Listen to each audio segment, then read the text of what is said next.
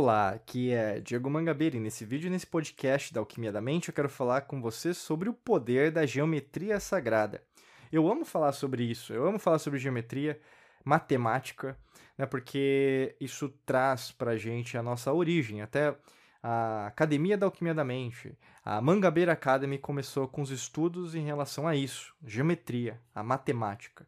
A gente segue uma linha de Pitágoras, né, do iluminismo pitagórico, os, ver, os verdadeiros Illuminati, né, não aqueles Illuminati que você vê, às vezes o pessoal falando na internet, né, mas quando a gente começa a ver, estudar os princípios, até mesmo é, os conceitos relacionados a isso, né, você começa a ver, caramba, tudo tem um sentido, tudo na verdade é matemático.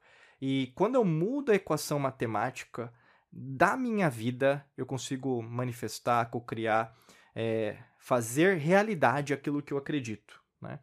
E independente dos seus desafios, independente daquilo que está passando na sua vida, independente até mesmo se você não gosta de matemática. A matemática que você aprendeu na escola é, é uma das matemáticas possíveis, na verdade, que você vai estudar. Mas quando você une essa, esses conceitos com algo real, que é a geometria, você começa a ver não só suas contas para pagar, mas você começa a ver tudo com uma outra perspectiva. E é isso que a gente vai trazer isso para você hoje. Né? Primeiro de tudo, quando a gente fala de geometria, a gente tem que falar dos princípios básicos. Né? E geometria tem a ver o quê? com formas geométricas, até que poderíamos dizer sagrada. Né? Geometria sagrada tem a ver com isso. Como o círculo. Né? Então, é, você vai ver é, esses sinais em antigas civilizações, sítios arqueológicos. O círculo, na verdade, remete também ao princípio esotérico, culto do começo e o fim, alfa e ômega. Não tem começo, não tem fim.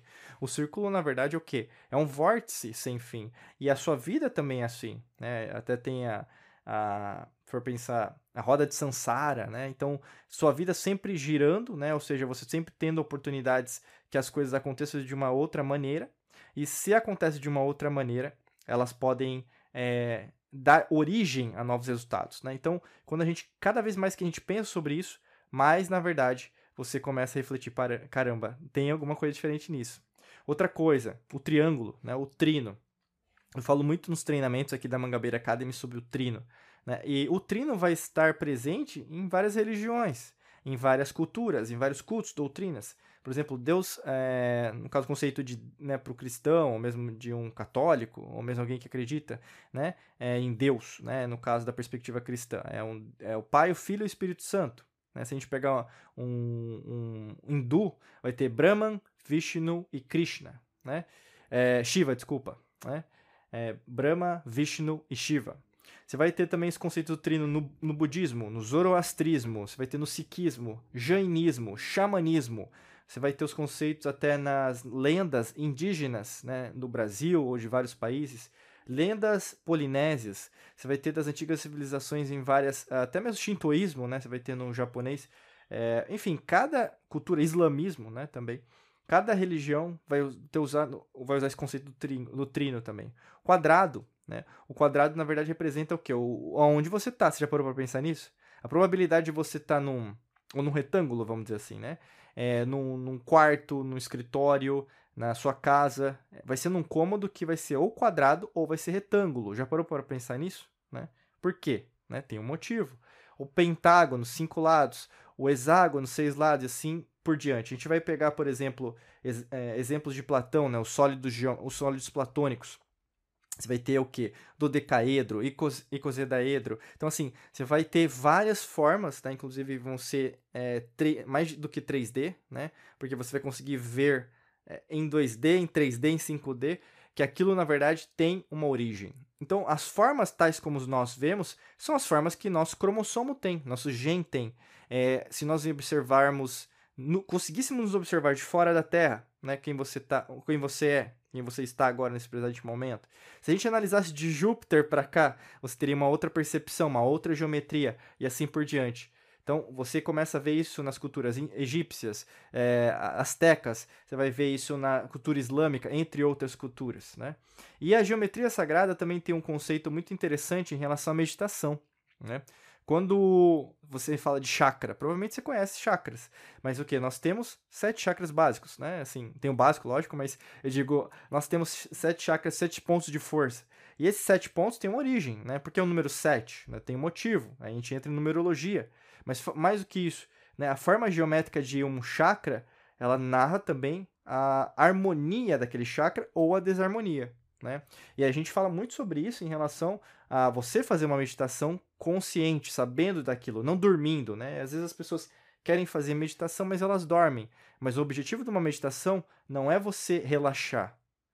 O objetivo da meditação é meditar, né? Relaxar e dormir, correto? Então, assim, não troque né, um objetivo que é uma geometria em relação a algo geométrico, algo que você precisa moldar, né, com algo que na verdade não é geométrico. Né? O sono ele, ele tem vários pontos. Né? Você vai ter um, um sono tranquilo ou mesmo um sono mais é, agitado, dependendo do que você comeu, daquilo que você fez naquele dia, das pessoas com quem você conversou, as frequências vibracionais. Né? Então, a frequência vibracional da meditação também é geométrica.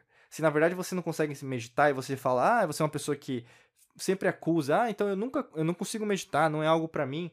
É porque, na verdade, a sua forma geométrica da meditação não é a correta. Você está o quê? Tentando sempre fazer de um jeito que, na verdade, nunca é bom, porque você sempre está, sabe, em êxtase. Né? Não tem como você fazer uma meditação em êxtase. Você tem que relaxar.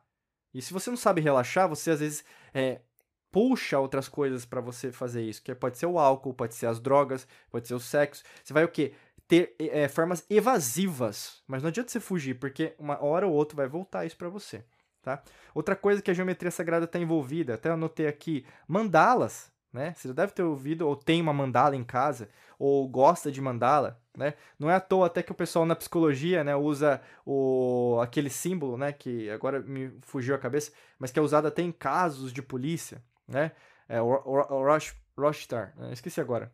É, mas enfim, vou, vou, ainda achar desse episódio, desse vídeo, esse podcast, o nome. Rorschach, Rorschach, né? Rorschach.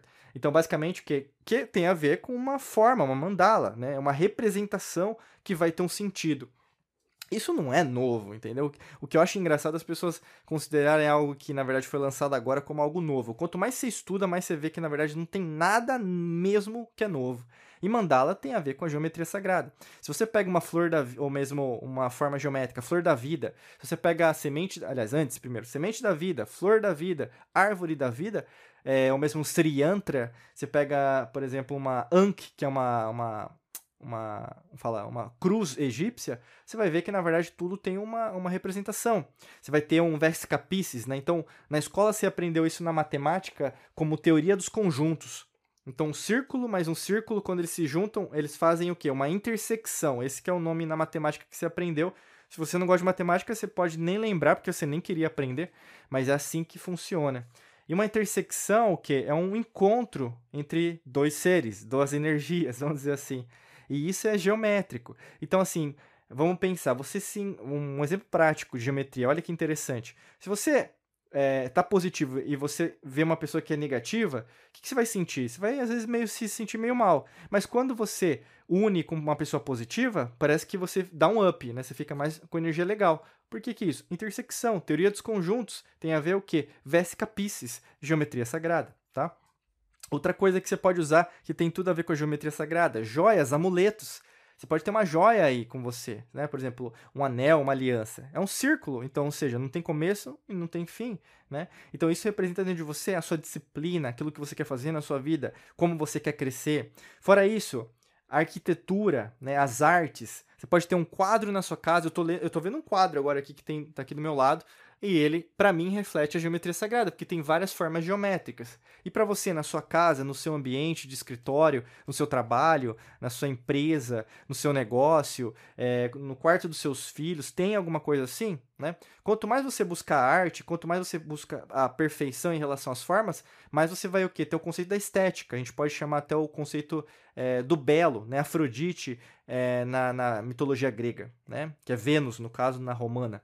É, fora isso, cristais, né, é, pedras preciosas, gemas, né, que a gente chama, também tem um objetivo. Né? Quando criança, quando moleque, eu fiz uma, uma coleção que tinha na, na banca de jornal na época é, sobre pedras preciosas, minerais. Eu era fascinado, eu sou até hoje sobre geologia, porque quanto mais a gente entende é, a origem de quem nós somos, mais a gente identifica como que nós somos como um todo. Né? E quando você começa a lapidar uma pedra, quando você começa a ver as formas geométricas de tudo que faz parte, até mesmo na sua casa, o piso, o teto, a porta, é, a mesa, a cadeira, você começa a ver que se não tiver harmonia, você vai perceber que na verdade o seu cômodo, é, o ambiente não vai ficar legal. Né?